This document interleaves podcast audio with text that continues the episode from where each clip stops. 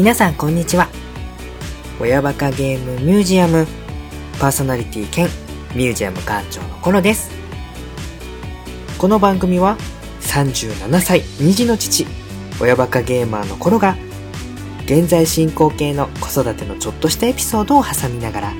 大好きなゲームの思い出話や好きなものの話をしつつ全国各地に潜伏しているであろうマニアック系パパママたちとの心の交流を深めていこうとこっそり企む、ポッドキャストラジオ番組となっています。ちなみに、パパママじゃないリスナーの方ももちろん大歓迎しておりますので、よろしくお願いいたします。はい。親バカゲームミュージアム第32回。えー、早いもので、この2月10日でですね、37歳になりました。館長の頃でございます。はい。ね子供がいる立場となってくると子供の成長がどんどんどんどんでっかくなっていくんで自分の成長を気がついたらはもうこんな年食ってるっていうことでね感じたりすることが多いんですけれどもねつい今この間、えー、2月6日がうちの奥さんの誕生日でちょっと昼ねお店予約してランチしたりしてる時にふと思ったんだけどさ、もう、あの、昔やってたエイジ35っていうドラマの年をもう僕らって超えてんだよね、みたいなことを言って。でもあのちょっと中井貴一とかのさ、年の雰囲気とか全然出てないよね、みたいな感じの話をして、なんかもうね、時間経つの年を取ってしまうのがつくづく早いなと思う今日この頃ではありますけれども、まあ、そんな年食っちゃったおじさんトークはさておき、いつも通り、親バカゲームミュージアムをやっていきたいと思っております。で、本日32回お送りするテーマになりますけれども、今回は久しぶりのコーナーになります。思い出ゲーム殿堂入り。こちらをやっていきたいと思います。前回やったのが結構もう前なんでね、忘れ去られ気味になってたとは思いますけれども、もともとはね、このラジオをやる上でメインのコーナーになっておりますので、忘れずにやっていきたいなと思っております。えー、新しくできた CM の親バカゲームミュージアムの歌にもね、少数派でも胸を張ってっていうことでね、歌っておりますので、今日もマニアックに胸を張って番組をやっていきたいと思います。よろしくお付き合いください。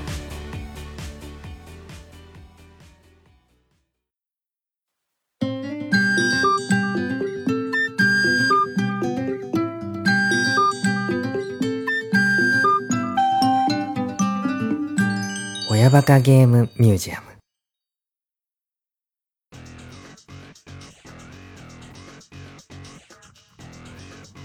思い出ゲーム殿堂入りのコーナー。はい。えー、このコーナーはですね、当ミュージアムのメイン展示コンテンツということでですね、私館長の頃が大好きだった思い出深いゲーム、こちらをですね、展示して皆様に紹介していくというコーナーになっております。で、今までですね、一応10作品ほど紹介してきまして、今回は第11号ということでですね、え今日もまたマニアックなゲーム誌に埋もれてしまった僕の大好きなゲームを誇りを払って展示して紹介していきたいなと思います。えー、今回取り上げさせていただくソフトは2000年9月21日発売プレイステーションツー専用ソフトリングオブレッドというゲームを紹介させていただきます。こちらね、コナミから発売されまして、えー、ゲームのジャンルで言いますと、まあ、ロボットもののウォーシミュレーションゲーム。まあね、このウォーシミュレーションゲームっていうジャンル自体、ちょっとニッチな、好きな人しかやらないようなゲームなんですけど、そこにさらにロボットっていうものがつきますので、これね、もうね、絶対数が少なくなっていくこと、この上ない、尖ったちょっとジャンルのゲームではありますけれども、その辺はちょっとね、知る人と知るゲームということで、今回はちょっと紹介していきたいなと思っております。でですね、このゲームまあ簡単にお話紹介させていただきますと、第二次世界大戦皆さん歴史の教科書なんかで勉強されてる方がまあ大体ほとんどだと思いますけれども、実際にあった第二次世界大戦、こちらでポツダム宣言っていうのをね、勉強したと思いますけれども、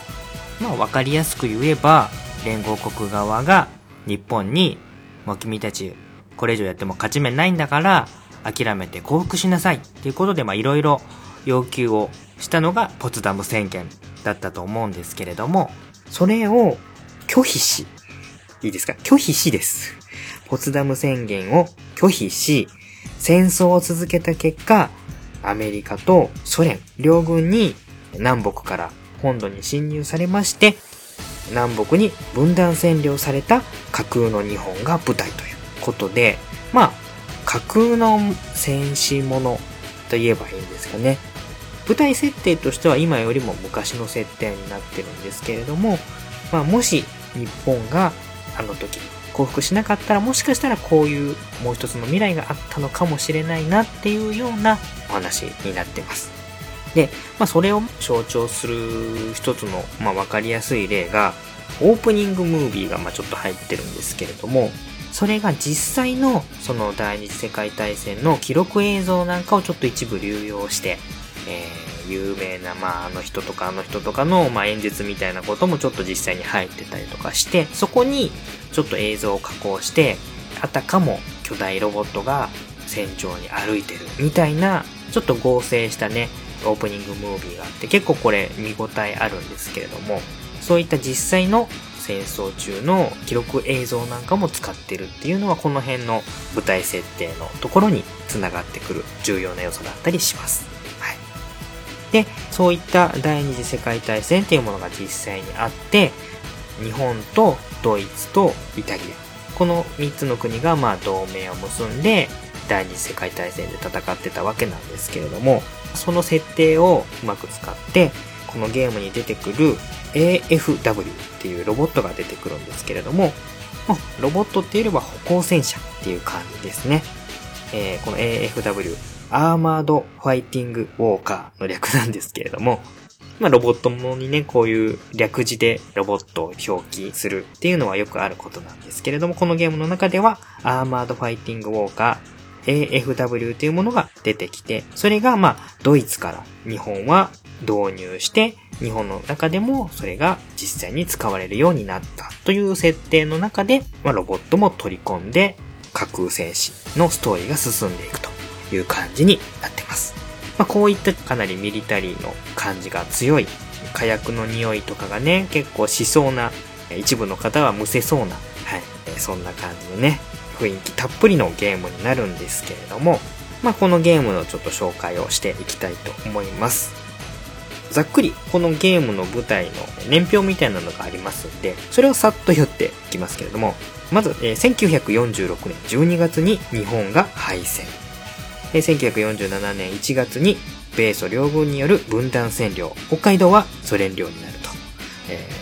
ー、ことですね。この辺ちょっと実際の国際関係的に行くと、あんまり触れない方が良さそうな部分にはなるんですけども、あくまでこれは架空のお話ですね。で、1948年6月にソ連支配側の北日本、まあ、北半分占領されてた日本が日本共和党を名乗り独立宣言。で、1950年北日本と南日本の間で日本戦争が勃発。これが4年間続いて国土の荒廃を招くと。で、そこから10年後、1964年、ストーリーは南日本軍が新型兵器の運用テストするところから物語が始まっていくというような導入部分になっています。はい。このね、新型兵器の運用テストっていうあたりもなんかね、どっかで聞いたことあるような 話なんですけども、まあ、ここから話が始まるとなると大体ロボット作品のアニメとかそういうのが好きな方は、うん、こうなるんじゃないの？みたいなのが出てきそうなことではあるんですけれども、まあそういうところから話が始まるゲームになっております。はい。で、このままストーリーのお話をしてもいいんですけれども、まあ僕がゲームについて話をするときには必ずこのゲームの特に面白かったところっていうのをもうピックアップしてお話ししていくことがいつものパターンなので、今回もこのリングオブレッドの魅力っていうものを4つ挙げさせていただいて、そこについてちょっと掘り下げていきながら、皆さんに興味を持ってもらえるように、え紹介していきたいなと思っております。はい。では、このリングオブレッドの魅力、第1、じゃじゃん。歩兵状態の連携こそ、このゲームの最大の魅力だ。ということで、どんどんマニアック路線に沈んでいっておりますけれども、ついてきてくださってますでしょうか？えー、まず歩兵招待との連携っていうことで言いましたけれども、普通ロボットもののアニメとかゲームとかって、パイロットがロボットに乗ってロボットを操縦するっていうのがメインに来るのがもう本当に通常、基本中の基本。ロボットを動かすことに重きを置いて楽しむっていう作品がまあほぼほぼほとんどだと思うんですけれども、このリングオブレッドっていうのは、そこもちゃんとしっかり描いている部分ではあるんですけれども、ロボットなんだけどどちらかというと実際の戦車を無理やり手足くっつけたみたいな感じの雰囲気があるので、まあ、よくロボットものの作品に出てくるようにめちゃくちゃ速く動き回ったりとかですね、ぶつかり合って切り合ってみたいなことがよくあると思うんですけど、ああいうスピード感は一切このゲームにはないです。もうね、このゲームの出てくるロボットは、ズシーン、ズシーン、ズシーン、ズシーンっていうスピードで戦います。頑張って走っても、ズシン、ズシン、ズシン、ズシンっていう感じのスピード感ですね。まあ、そんだけゆっくりなんで、敵に近づくっていうのにも時間がかかります。で、その間敵の攻撃にさらされるっていうのもあるので、このゲームの最も大事な部分っていうのは、人間。まあ、歩兵部隊ということで、ロボットを補佐する役割をチームで組んでやるわけなんですけれども、このロボットと歩兵部隊との連携っていうのが、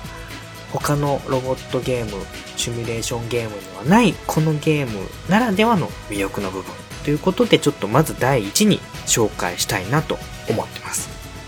このゲーム基本ロボット1体と3つの歩兵小隊が1部隊。歩行戦車 AFW の左右に2部隊、小隊を展開させて、あともう1部隊はどこに行くかというと、この AFW の背中にカゴをでっかくしたような、人が何人か乗れるような、まあ、剥き出しのところがありまして、その背中に乗り込んで、手法に弾を込めたりとかですね、そういった補助的な役割をする登場兵っていう部分がありまして、左右に展開する歩兵と背中に乗っかる歩兵と、あとは、え機体の中にパイロットが乗って、このチーム編成でやりくりしながら戦場を戦っていくというのがこのゲームのま、ならではの特徴になります。歩兵部隊も6種類種類がありまして、えー、一つが歩兵。えこれはまあ主に対歩兵戦に力を発揮する、まあ標準的なバランスの取れた部隊ですね。で、続いて両兵。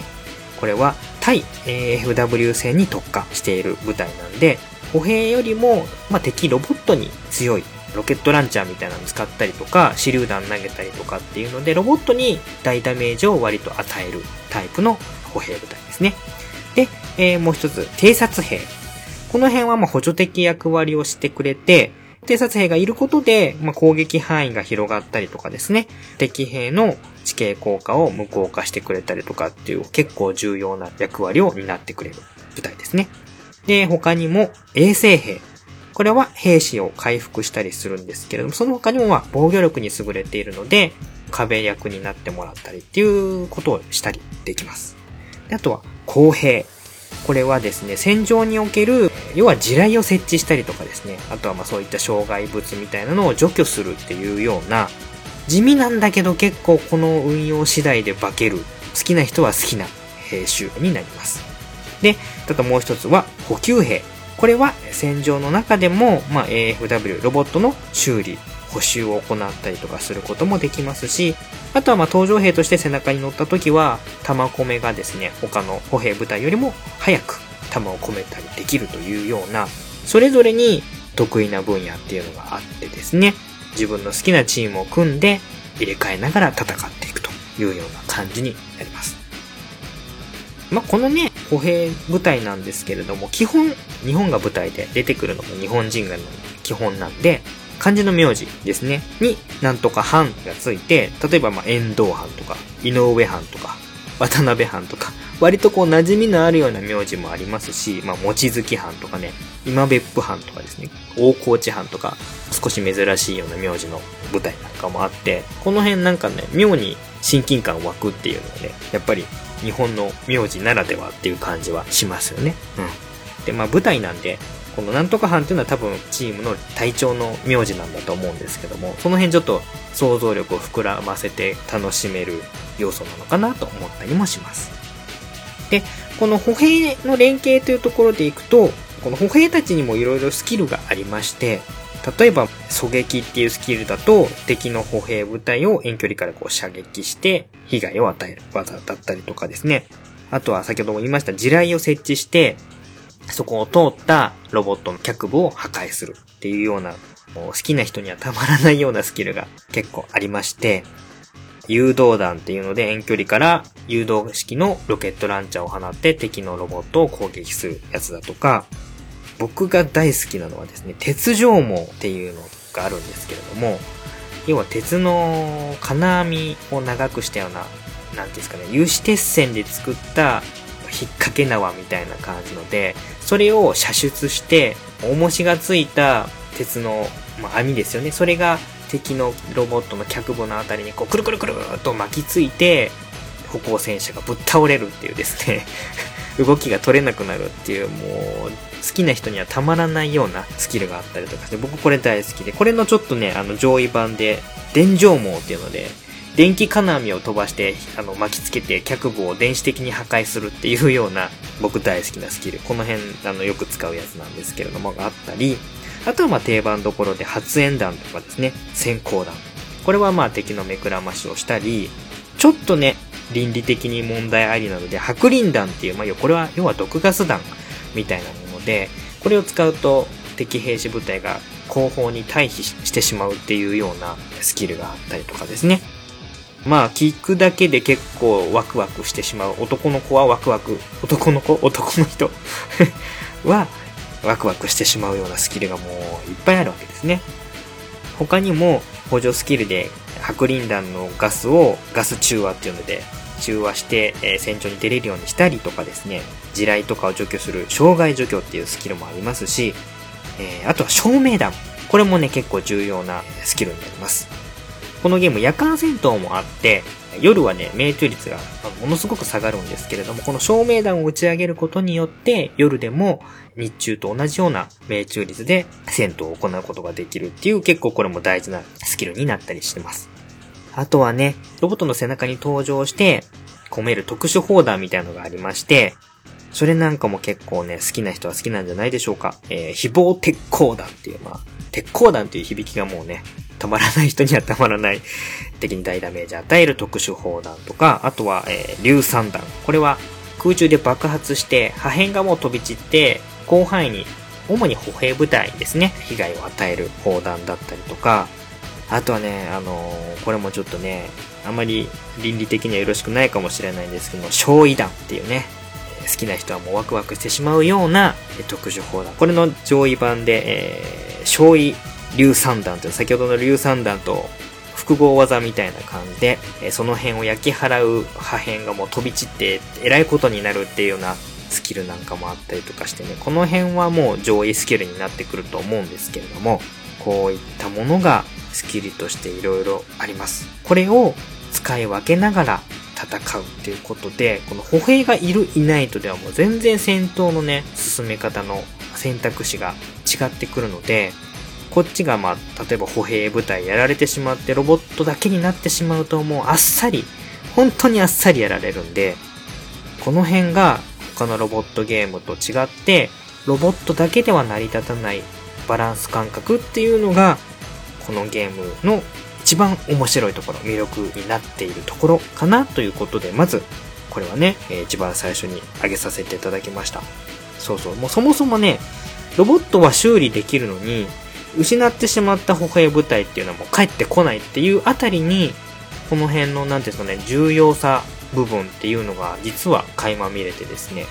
時にロボットで歩兵を守りながら戦ったりもしなくてはいけないっていうようなバランス感覚がすごく楽しい、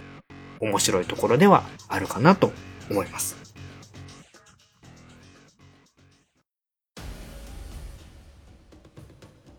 リングオブレッドの魅力その2。戦場の駆け引きと緊張感。これちょっとまあ1の部分と繋がってくるんですけれども、このゲームはシミュレーションゲームなんで、まあ要は駒をこう動かして敵を倒していくっていうゲームなんですけれども、駒を動かす画面っていうのは比較的もうシンプルで、動かすロボットの駒もちょっと単純化したようなあのシンボル的な感じで動かしていく感じなんですけれどもただこのゲームの力の入れ具合の集中してる部分っていうのは戦闘シーンに7割ぐらいパワーを使ってるんじゃないかなと思うぐらいにメインの画面でもありますし一番ドキドキワクワクできる部分っていうところなんで先ほどの歩兵との連携っていうのもあるんですけどそこからプラスアルファ戦場の駆け引きと緊張感っていうところでドキドキする。いろいろ考えながらやっていく楽しい部分ではあります。でこのゲームは戦闘が始まると90秒のタイムカウントが1秒ずつこうカコンカコンカコンって減っていく感じになります。ワン戦闘で90秒の間に色々判断して攻撃したり退避したりとかっていうのを判断を下さなければいけないでこの90秒っていうのはリアルタイムで進んでいきますので途中ね、まあ、一時停止なんかもできるんですけども、基本、半リアルタイムで戦況が一進一退していくっていうゲームになります。まあ、他のシミュレーションゲームだとね、もう結構ズバズバ攻撃できたりする感じなんですけども、先ほども、まあ、最初の時に言いました。このロボットの歩く速度は、ズーン、ズーン、ズーン、ズーンっていうテンポなので、敵に近づくのにも相当時間がかかります。主砲を相手に向かって構えたら、そっから画面が照準合わせ画面になりまして、最初はもうブレブレなんですね。40%くらいから始まって、時間をかけることで照準値がだんだん1%ずつ上がっていって、自分の好きなタイミングで打つっていうような感じなんで、90秒の中で、だいたい普通に打てて2発か3発しか打てないんですね。その一発を当てる、外す。これによって、もう重みが全然違うわけですね。他のゲームの攻撃と。なので、時間を見て90秒で、例えばなるだけいっぱい弾を撃って、一か八か手数を多めに攻撃する。65%ぐらいで4発撃つっていう戦術もありますし、90%ぐらいまで上げてから2発確実に当てていくっていう戦い方もできます。それぞれロボット得意な距離もありますので、自分のロボットが得意とする距離に位置をまず移動させながら、この限られた90秒で何発攻撃をするか。照準を合わせてる時も相手の攻撃を食らってしまうと、また一から照準合わせをしなければいけないので、相手に撃たれるよりも先に撃つべきか、相手の攻撃を当たらないのを祈って時間かけて照準を高めていくかっていうところもどっちにすればいいのかなっていうのをリアルタイムで判断していく。照準を合わせてる時に効果音で心臓の音がドクン、ドクン、ドクンってなるんですけれども、このね、効果音もね、いい具合に煽ってくれて、撃つべきか、撃たないべきか、撃つべきか、撃たないべきか、うわ、撃たれた当たったみたいなことをいちいちやりながら 館長はやってるだけなんです。他の人はやるかどうかわかんないんですけれども、そういうのもやりながら、その中で相手の読みを上回る攻撃ができた時は、もうなんかしてやったりの感じですよね。こう、じわりじわりと戦線を押し上げていく。左右に展開してる歩兵部隊もそれを支援して、思ってた以上に戦果を上げられたら、もう本当に、ちょっとしたね、分子気分ですよ。戦場を支配した感じがね、味わえるので、この駆け引き感、ちょっと90秒っていうのは長い戦闘シーンではあるんですけれども、このなんかドキドキ感とかね、緊張感とかね、あとはしてやったり感とか、もうあとはこっちがピンチの時のしのぐ感じですよね。もう1秒でも早く過ぎ去ってほしいのに、90秒っていう時間は変わらないっていう、この感じ。相手の攻撃をいかにしのぐかっていう時も、この90秒っていう時間が刻一刻と進んでいく感じっていうのが、もういい具合のこの塩梅で緊張感として残ってくれるんですね。で、この90秒も先ほども言いました夜間戦闘になるともう途端に弾がもう当てられなくなるので、日中、まあ3発撃ててたのがもう本当に1発か2発しか撃てない中でどう戦っていくかみたいなところもあって、このね、夜間戦闘っていうのもすごい楽しい。あの、日中の戦闘とはまた違った楽しさがあったりとかしてね。この辺のなんか細かい部分の雰囲気とか緊張感を盛り上げるような先ほどの心臓の鼓動の効果音とかっていうのもね、すごく良くて90秒に詰まっている楽しい部分かなと思っております。これが2つ目。その3、この戦場の空気感ですね。これもまあ、主に戦闘シーンに出てくるところではあるんですけれども、ね、すごい細かいところで描写されてまして、これはまあ実際にゲームやってる動画っていうのがありますんで、それを見ていただくとすごくよくわかるんですけれども、館長コロがですね、え、ゲーム動画の実況もやっておりまして、YouTube で、親バカコロというチャンネル、館長コロがやってますゲームの実況動画のところで、今回第32回のリンゴブレッドをやる前にですね、実際にこのゲームは動画として見ていただくのが一番わかりやすいと思ったので、親バカゲームミュージアムの別館で動画館っていうのを立ち上げてます。で、そこでリンゴブレッドの動画が今1、2、3と配信されてますので、これを見ていただくと実際にこのゲームの雰囲気、戦場の雰囲気っていうのがすごくよく伝わってくると思います。はい。まあ、プレイステーション2のゲームなんで、今のゲーム機に比べるとね、表現力っていうのはやっぱり全然比較しようもないんですけれども、プレイステーション2の時代、2000年の時代の中では、すごく細かい部分の描写っていうのが、表示できるポリゴン数が少ないなりに、まあ、音とかですね、雰囲気とかっていうので、よく頑張って出してると思います。例えばまあ、市街地戦になってくると、あの、乗り捨てられたジープとかがこう置いてあってですね、あとは瓦礫なんかもあって、あ、なんとなくこの市街地戦っぽい雰囲気が出てるっていうようなね、えー、そういった小物もあったりもしますし、あとはこのロボットの AFW の挙動ですね。えー、一歩一歩歩く重量感、ドスン、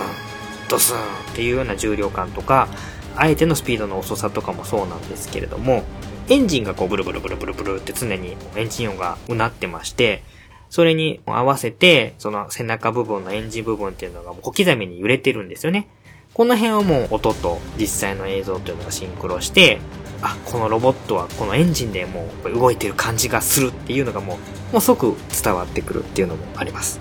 はい。で、あとは、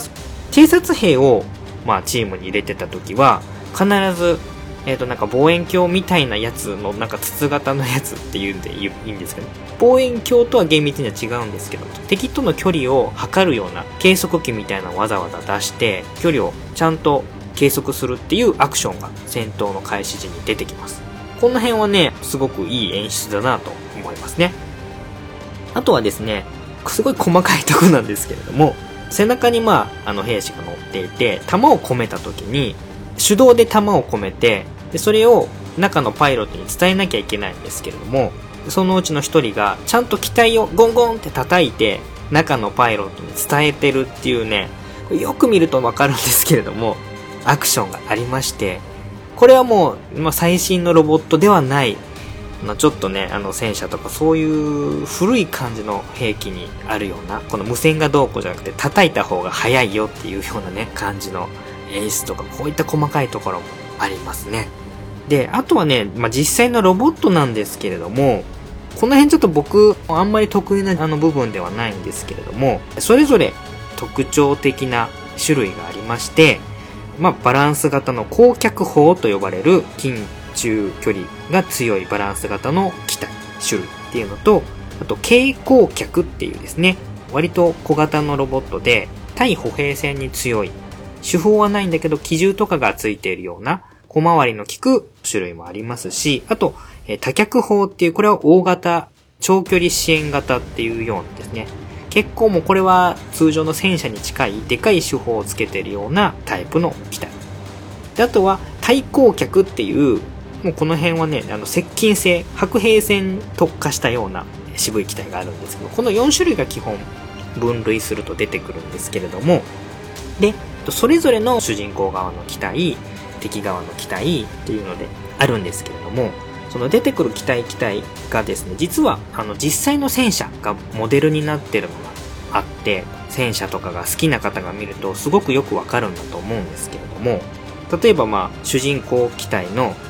ビャッコっていう機体があるんですけど、これは、これはドイツ戦車なのかな？ティーガー1、ティーガー1かな？がモデルになってると。で、スイコっていうヒロインが乗ってる機体があるんですけど、これは4号戦車がモデルになってますよっていう風に書いてましたね。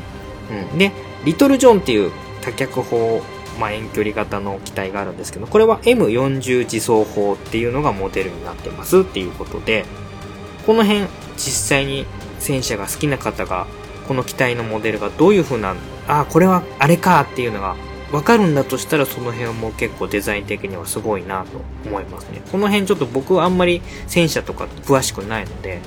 好きな方が見てどう判断されるのかっていうのをちょっと聞いてみたいですね。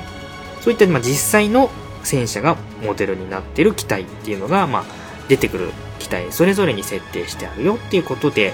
この辺もそういったミリタリーの雰囲気を盛り上げる分としてはすごい大事な要素、面白い要素だなとは思いますね。この機体にね、ちゃっかりね、漢字で機体名が刻まれてたりとかして、この辺はロボット好きな人がニヤニヤできるようなところだったりもするんですけれども、実際の戦場とはまたちょっと一味違いますけど、ロボットが出てくる戦場としてはニヤニヤするようなところも、ちょっと架空っぽいところではありますけれども、出てきて、いい具合にフィクションとちょっとリアルっぽい雰囲気も混ぜ合わせた世界観になってるかと思います。この辺、戦場の空気感が結構細かいところで音とか演出とかで出てきますよっていうのがね、僕の好きなところではありますね。はい。4つ目。これが最後のところになります。ん？これどこかで見たことある？ベタベタなロボットものストーリーはい。これ褒めてんだかどうなんだかちょっと下手したらディスってる風にも聞き取れなくもないんですけれども、これはね、僕あえて褒めるっていう方向でいきたいんですけれども、はっきり言うとこれ、この話、どっかで見たことあるようなロボットものの話を結構こう、継ぎはぎしてるような感じですね。一番多分ね、メインで、これあれだろって突っ込みたくなるのは、ガンダムの、あれですね、加藤さんが出てくるやつですね。0083あたりが、もうすごく、すごく軸になってるような感じにはなるんですけれども、もうまずね、ちょっとだけネタバレになっちゃいますけども、まあ、この辺動画でもちょっと紹介してる部分にはなってるので、えー、いきますけど、まあもう、先ほども言いましたね、新型実験機をテスト中に、試作機が、えー、強奪されます。はい。敵のエースパイロットにえ強奪されます。はい。北日本義勇軍のエースパイロット、海宝少佐っていうのがいます。この人がね、通称クリムゾンファントムってちょっと中に臭い感じのね たまらない感じの意味を持ってるんですけれども、えー、凄腕のエースパイロットです。この人が、えー、新型の、えー、2号機かな、えー、大鳥っていう試作機を強奪していきます。テストパイロットに変装して 強奪していくというどっかで見たことのあるような手法で奪っていきます。で、それを追撃する、えー、主人公。まあ、主人公が、マサミ・フォン・ワイツェッカーという言いづらい名前で、ドイツ人と日本人のハーフなんですけれども、まあ、天才的なパイロットなんだけど、実践経験のないっていう、まあ、ありがちなパターンですよね。で、こいつが1号機に乗って2号機を追うと。で、案の定、あの、軽くあしらわれて、逃げられるっていうパターンなんですけれども、ね、この感じがね、いい感じですね。もうあえて僕は好意的にこれを受け止めたいと思います。中にはね、パクリじゃねえかっていう人もいるかもしれないんですけども、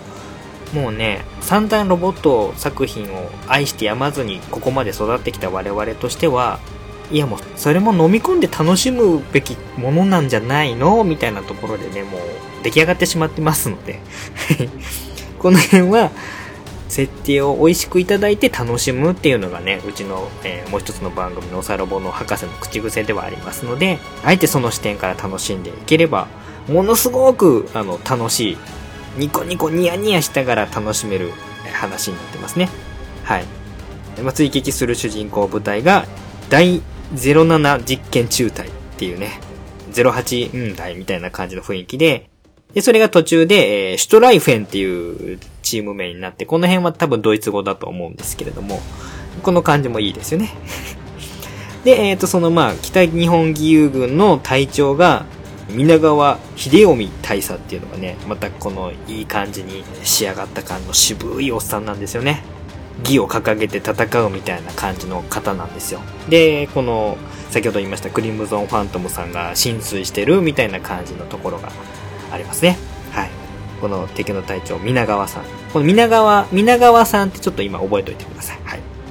で、主人公側も結構いろいろいます。えー、先ほど言いました、えー、マサミ・フォン・バイツェッカー、えー、ドイツと日本のハーフ。で、それであるがゆえに、まあ、日本人として認められない存在で結構いろいろコンプレックスを抱えたりとか苦悩したりとかするんですけども、まあ、戦場をくぐり抜けていく中で徐々に成長していくという感じのやつですね。はい。で、続いて、えー、皆川良子。これね、一応、ヒロイン枠になるのかな女性パイロットで、しょっぱなからこの主人公と言い合う感じの、え、ツンデレ系枠と言えばいいんでしょうか？になります。この人のね、戦闘中のセリフで、下手ねっていうのがあるんですけれども、敵の攻撃が当たらないとよく下手ねとか言うんですけど、この人もね、結構ね、強気のくせに結構80%くらいの標準で外したりとか結構するんで、なんか逆の意味でネタ化している えー、結構攻撃を外すことで定評のあるこの蜷川涼子さん、えー、ツンデレヒロイン枠のキャラクター。この主人公との掛け合いも見ものなんですよね。で、もう一人、木名里健一さんっていう、あの、メガネ紳士みたいな人がいるんですけれども、この人の手記を読み進めながら話を追っていくっていう、一応ストーリーテラー的な役割を担ってまして、まあ、この人ね、あの、言葉遣いも結構丁寧なんですけれども、この方はその先ほど言いました対歩兵戦に特化したクキっていうですね、蛍光客に乗ってるんですけれども、これがもうね、歩兵無双でですね、ズバババババーって歩兵を一網打尽に殺戮していくの。えー、メガネ紳士なんだけど、紳士的な言葉遣いで歩兵部隊をあの殲滅していくっていう、まあ、結構なキャラクターになってますね。で、あとはですね、アメリカ人で豪快な感じのジョン・リスゴー。この方のね、必殺技を繰り出す時の5秒で込めろっていうですね、弾を込める命令をするセリフがあるんですけれども意外とこれ5秒って結構猶予を与えてないかっていう実は優しいお兄ちゃん説っていうのもあったりするようなアメリカ人さんですね。はい。あと個人的に好きなのはですね御年70歳にして北日本解放戦線カルマの、えー、リーダーをやってる桐野一平っていうじいちゃんがいるんですけどこのじいちゃんが僕大好きでですね渋いですし暑いですし、乗ってる機体も接近戦特化したカムイっていう機体なんで、死亡親父好きの艦長としてはも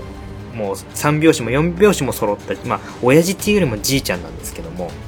豪のものっぽい感じがですね、大好きですね。はい。結構キャラクターとしても魅力たっぷりの、まあ、どっかで見たことのあるようなことも言いつつ結構セリフとしても面白いセリフ回しをしてくれたりとかして、まあそういったどっかで見たことのあるベタベタのストーリーの中で、このキャラクター同士の心地よい掛け合いが紡がれていくっていうところを、まあニヤニヤしながら、うんうん、いいね、わかる、楽しいよこれっていうのを楽しんでもらうっていうのが、この4つ目の部分ですよね。いろんなネタ方面もフォローしてくれてるってあたりは、まあ、意図してそうなったかどうかはわかんないんですけれども、散々もうね、ロボットが好きで育ってきた皆さんにとっては、本当にもうピンポイントで刺さるのが多いんじゃないかなと思いますので、この辺りの魅力をね、聞いていただいて、ちょっとやりたくなっちゃったかなって思う人は、ぜひ探してみてください。あんまり売れなかったソフトなんで、市場に数は出回ってないかもしれないんですけれども、値段的にはもう多分1000円以下です。500円ぐらいで売ってるところもあるかもしれないんですけど、今はちょっと落ち着いて900円台とかぐらいが多分相場なのかなとは思うんですけれども、探せば500円台ぐらいでももしかしたらあるかもしれないです。ちょっと探すのは大変かもしれないんですけれども、まあ、ネットとか、オークションとかを駆使して探してもらえれば割と手に入れやすいゲームなんじゃないかなとは思います。はい。でですね、散々長々とこのゲームのすごい素敵なところ、楽しいところ、魅力を語ってきたにもかかわらず、申し訳ないんですけれども、実はですね、僕これね、途中で挫折しております。昔やってた時。はい。もうこれね、あの、まさに思い出ゲーム殿堂入り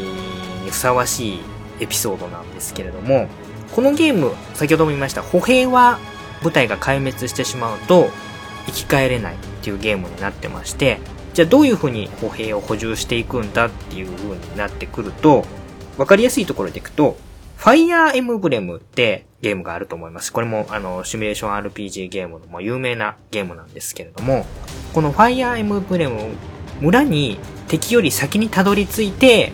説得して仲間になるとかアイテムがもらえたりするっていうのがあのシステムとしてあるんですけれども、このゲームもその方式を採用しておりまして、マップの中にいくつか施設が点在してまして、その中に兵士が隠れている施設がありまして、それを敵よりも先に確保することで、新たな兵士を部隊に編入することができるんですけれども、そういうシステム上、もう明らかにこっちにか取りに行くのが不利なところにある施設ほど、レアなスキルを持った優秀な歩兵部隊がいたりとかしてですね、それを敵と奪い合うためにかなり難易度が増したりっていうところもあるんですけれども、このゲームの、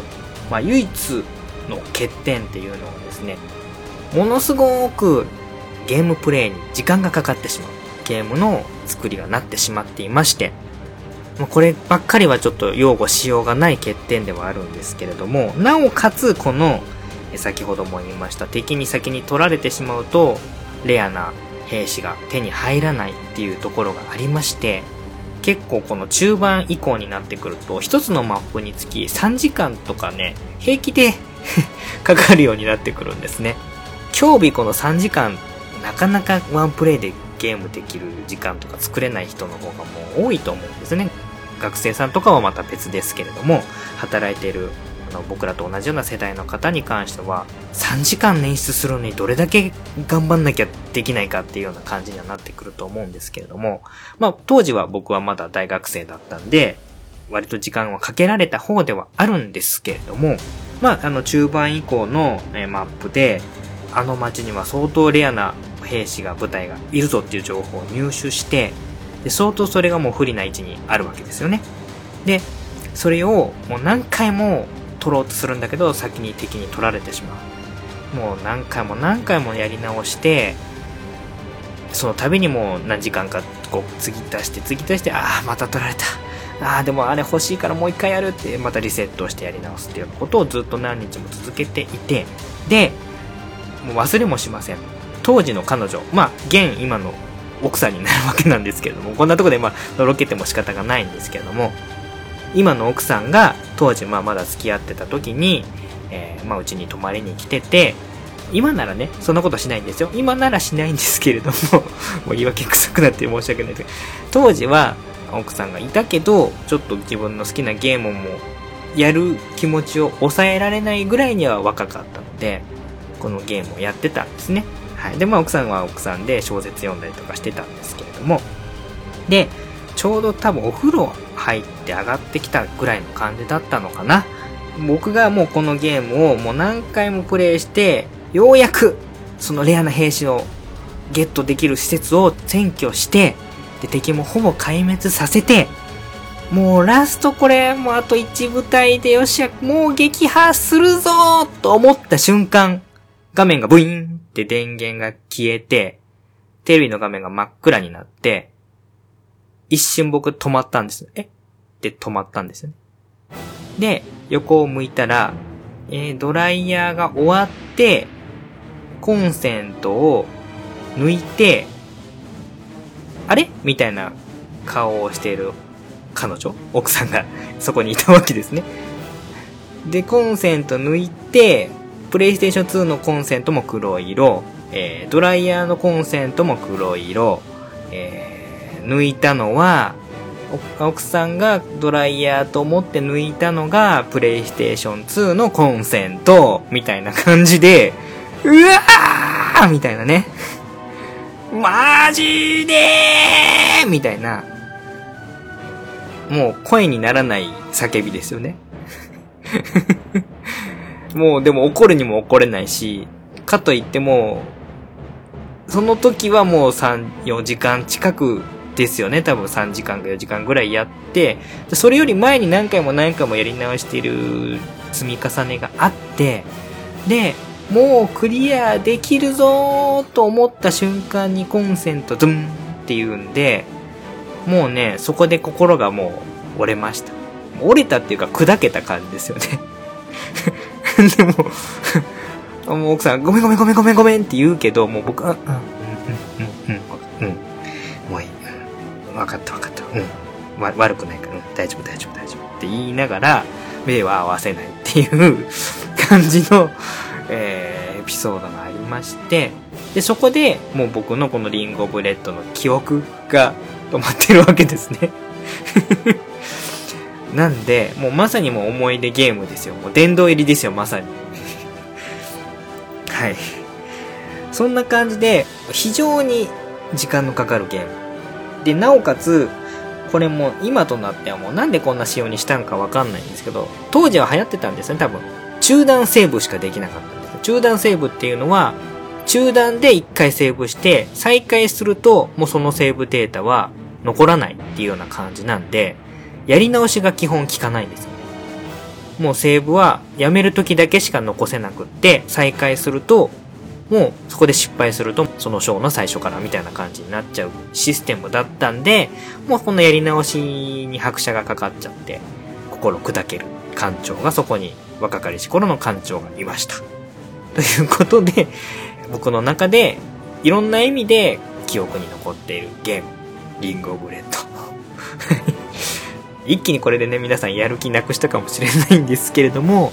まあ、そこの思い出をなかったことにしたとしても、このゲーム、非常に尖ったゲームではあるんですけれども、まあ、それでもその時間かけた分に見合うだけの面白さとか魅力があるゲームだとは思います。ちょっとね、先ほどのトーンの後でこの話をすると、フォローにもなってないよという感じになるかもしれないんですけれども、実際のところそこ抜きにしても非常に魅力があるゲームではないかなと思います。人は選ぶとは思いますけれども。はい。僕もちょっと久しぶりにあの動画収録実況するのでやらせてもらってますけれども、非常に楽しんでやらせてもらってます。逆に当時若かったんで分かんなかったところまでも噛み砕いて二度美味しい感じで楽しめてるので、まあ、このね、時間の部分だけなんとか頑張れるっていうところがあれば、これをもう僕はあの、中林ルールでやるとかっていうことはもう絶対推奨しないですし、クリアできないのは確実なので、ね、あのメッセージで、テレビゲームの中林さんにちょっとね、これのゲームをちょっとつついてみたりはしましたけれども、実際多分ね、2週間では無理なゲームだと思いますので、まあちょっとじっくり時間を腰を据えてやれる、やってみたいって思う方はぜひやってみてもいいですし、まあ、導入部分だけでも動画を見て楽しんでいただければいいのかなと思います。うん。ちょっとどうしてもね、今と昔でゲームに避ける時間っていうのが変わってきてるっていうのは確かだと思いますので、唯一にして最大の欠点ではありますけれども、その欠点すら、まあ今となっては愛おしいゲームではあるなということで、今回この思い出ゲーム、殿堂入り、もうまさにいろんな意味で殿堂入り僕の中でしてますので、今回紹介させていただきました。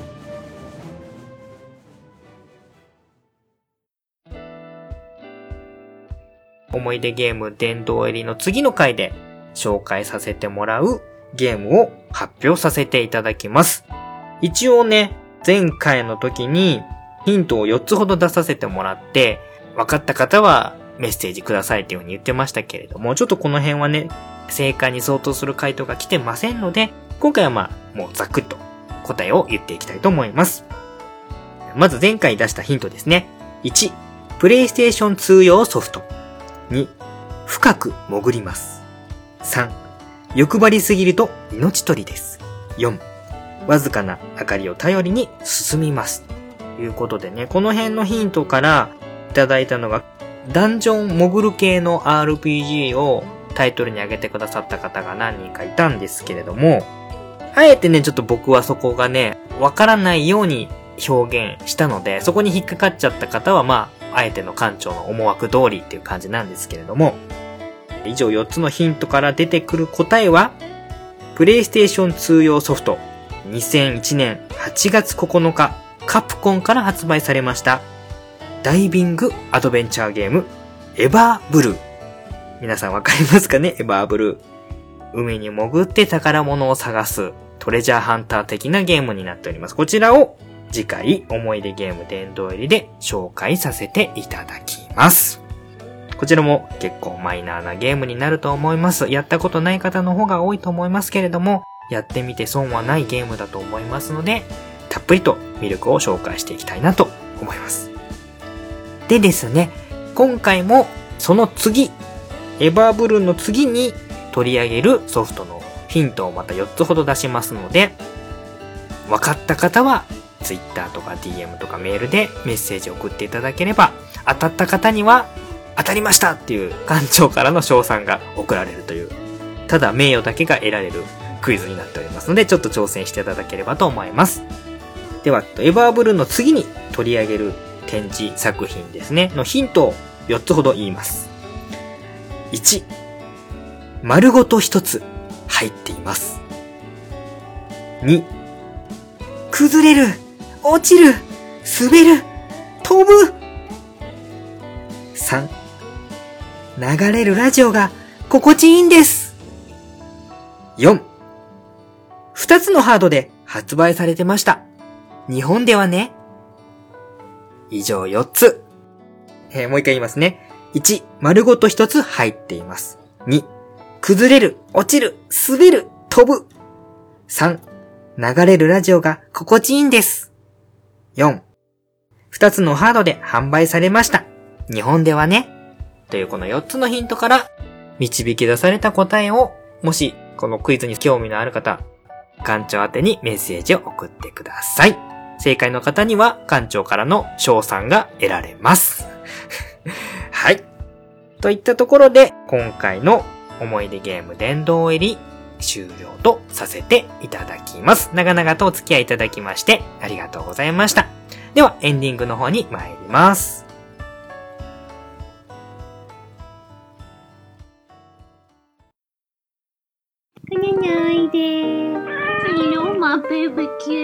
Give me a kiss.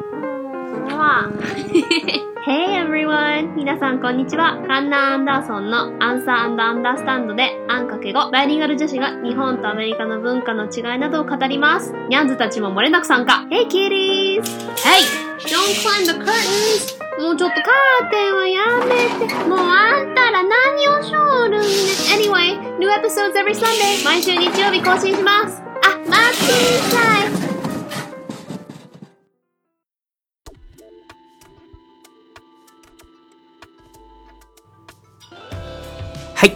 エンディングになります。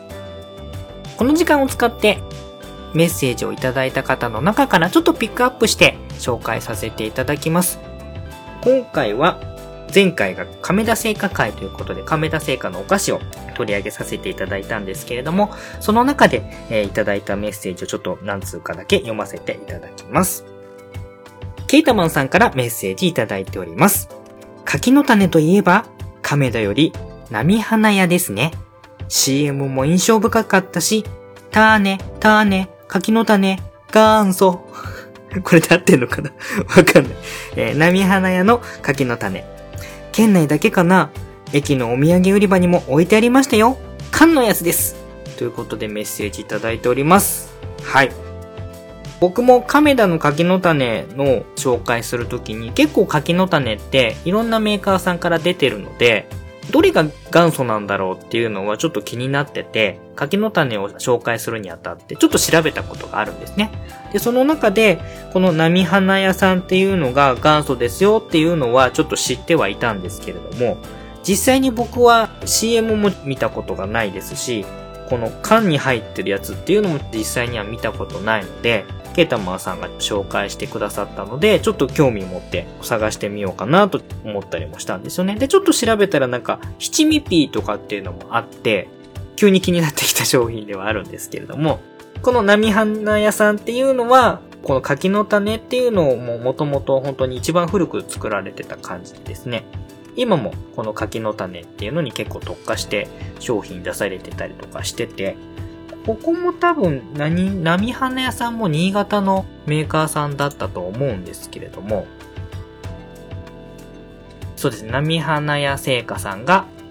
新潟県長岡市の米菓メーカーさんですね。で、四角い缶に入ってて、蓋が丸になってるような感じの商品が写真では出てるんですけれども、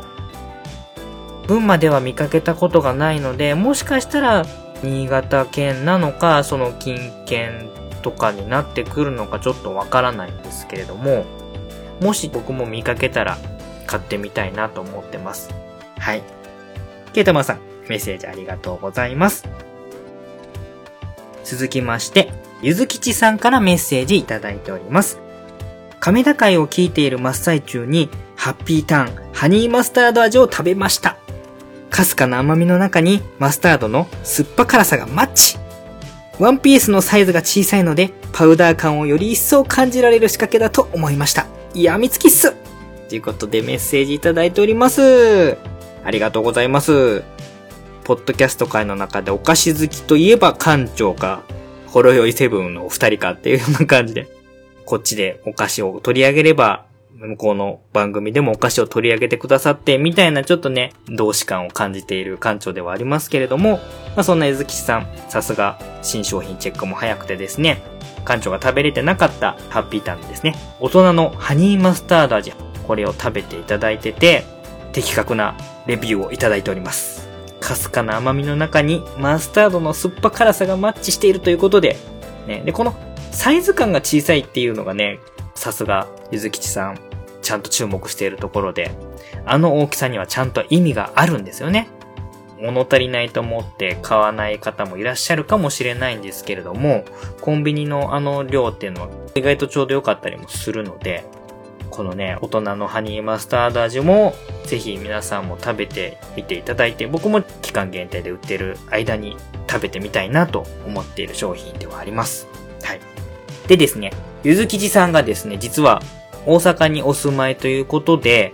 番組の亀田会の中で、高級プレミアム系柿の種、種ビッツが大阪の阪急梅田本店にしか売ってないんですよっていうことをまあ、嘆きをね、番組の中で言ってましたら、ご好意で買いに行けるところにあるので、もしよかったら代理購入しましょうかっていうことでご提案いただいて、じゃあぜひぜひよろしくお願いしますということでね、お願いしたら早速こちらが希望した商品をですね、買って送ってくださいました。はい。送っていただいた商品やっぱり百貨店で扱ってるだけあって、本当にギフト商品っぽく綺麗に箱に入ってますし、4袋入り540円もちょっと頷けるような感じで大事に食べていきたいなと思ってるんですけれども、せっかくなんでこのいただいた高級柿の種のタナビッツもプレゼント企画の商品の中に数が限られてるのでね、全部はちょっとできないんですけれども、ピックアップしたものを混ぜたいなと思っております。はい。まあ、もし、ゆずきちさんがプレゼント企画に募集される場合は、種ビッツ入れてもいいですし、まあ、入れなくてもいいっていうんだったらまた別のものをちょっと考えて付けたいなと思ってるんですけれども、あの、ゆずきちさんのおかげで、プレゼント企画の商品がちょっとグレードアップしましたので、皆さん、リスナーさん、まだプレゼント企画に応募してない方は、興味のある方は、ぜひこの際、2月の14日までやってますので、メッセージにプレゼントキーワードを入れて DM かメールで送っていただければと思っております。はい。鈴木さん、本当に本当にありがとうございました。あとは時間的にはもうあと1個ぐらいかなはい。わさび人間さんからメッセージいただきました。仕事の備品補充しに100円ショップに寄ったら目に入って買っちまったよてんてんてんてんということで、写真付きで、これは亀田の薄焼きですね。これが入っております。ね、亀田会をやった後にですね、皆さん、館長のせいで、この亀田の商品買っちゃいました報告が多くてですね、まあ、館長のせいにするのはいいです。いいですけれども、あまり洗脳されたとか、毒されたとかは言わないで。はい。まあ、あの、体調の悪い隊長さんなんかは、のりピーの柚子胡椒味とかですね。あと、おすすめした堅物も買ってすごい気に入ってくださったみたいですし、あとは、バッドダディさんなんかはね、実際に配信の時にも食べていただいた手塩屋が結構癖になってやめられないみたいな感じのツイートもしていただいたりとかもしてますし、各所で亀田製品が売れておりますね。はい。月中ロボさんなんかは、新潟限定の僕の全然知らないお菓子を、これ見お菓子に写真付きで、サラダホープっていうね、見たことないお菓子を出してきてて、もう館長、悔しいの限りですよ。食べたい、何それみたいな感じでね。お菓子に嫉妬するみたいなところが出てきてるんですけれども。で、まあ、100円ショップね、意外とね、侮れなくって、僕も100円ショップで、まあ前にも言いましたけれども、東ハトの他のスーパーで全然手に入らなかったキャラメルコーンの他の味がそこに一気に揃ってたりとかっていうこともあったりするので、100円で売ってるっつって実際は80何円とか90何円のやつを100円で売ってんじゃないのとかって思うところもありますけれども、意外と100円ショップにね、東ハトが充実してたりとかするんで、100円ショップ寄る機会があれば、忘れずにレジの近くにあるお菓子コーナーのところも覗いてから帰ってください。はい。これは館長からのお願いになります。あの、わさぎ人間さんも懲りずに亀田商品、これからも買っていただければなと思います。はい。メッセージありがとうございました。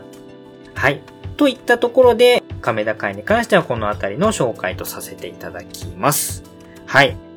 今日紹介できなかったメッセージを送ってくださった方も本当にありがとうございます。え各自メッセージの方にコメントで返させていただいておりますので、そちらを読んでいただいて、まあ、楽しんでいただければいいなと思っております。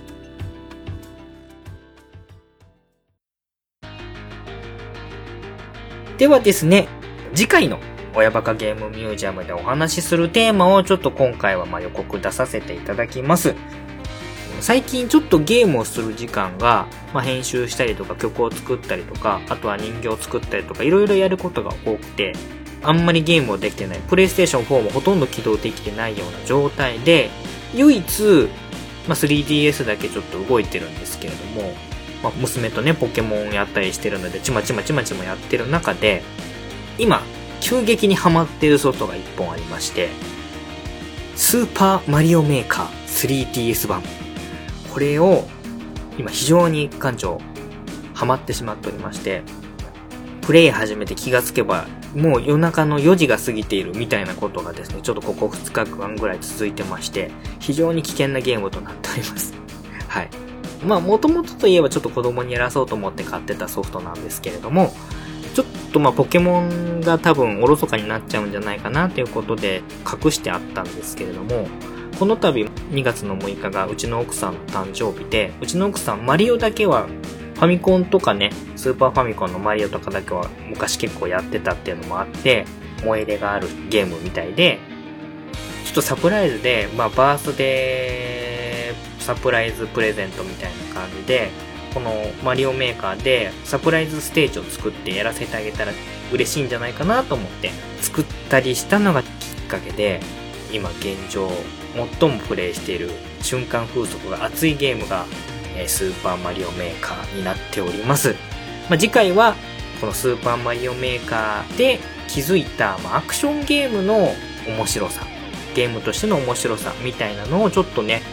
館長なりに噛み砕いて、スーパーマリオメーカーと、まあ、スーパーマリオっていうゲームの偉大さ、あとはまアクションゲームの面白さに改めて気がついたよっていうことをね、ちょっとまとめて簡単にお話しできればなと思っております。はい。次回は、スーパーマリオメーカーで気づかされたアクションゲームの面白さ、その原点についてということでお話ししたいなと思っております。よかったら聞いてください。今日もちょっと長々となりましたけれども、聞きいただいてありがとうございました。お送りいたしましたのは、親バカゲームミュージアム館長のコロでした。ではまた次回お会いしましょう。バイバーイ。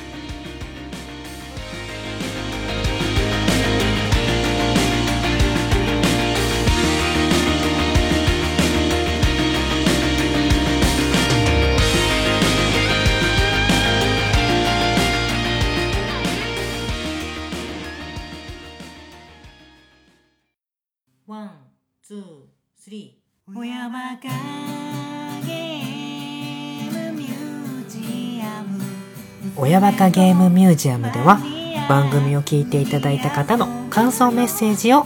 随時募集しております。メールアドレスは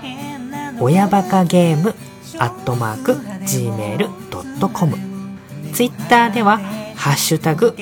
親バカゲー。親が漢字でバカゲーがカタカナ。こちらをつけてつぶやいていただけますと館長の方で読ませていただきます。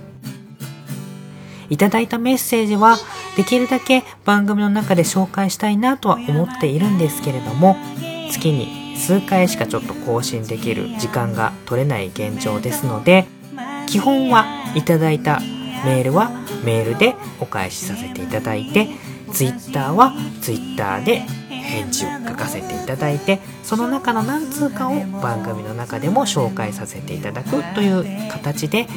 今後やらせていただければなと思っております。それでは次回の親バカゲームミュージアムでお会いしましょう。お楽しみに。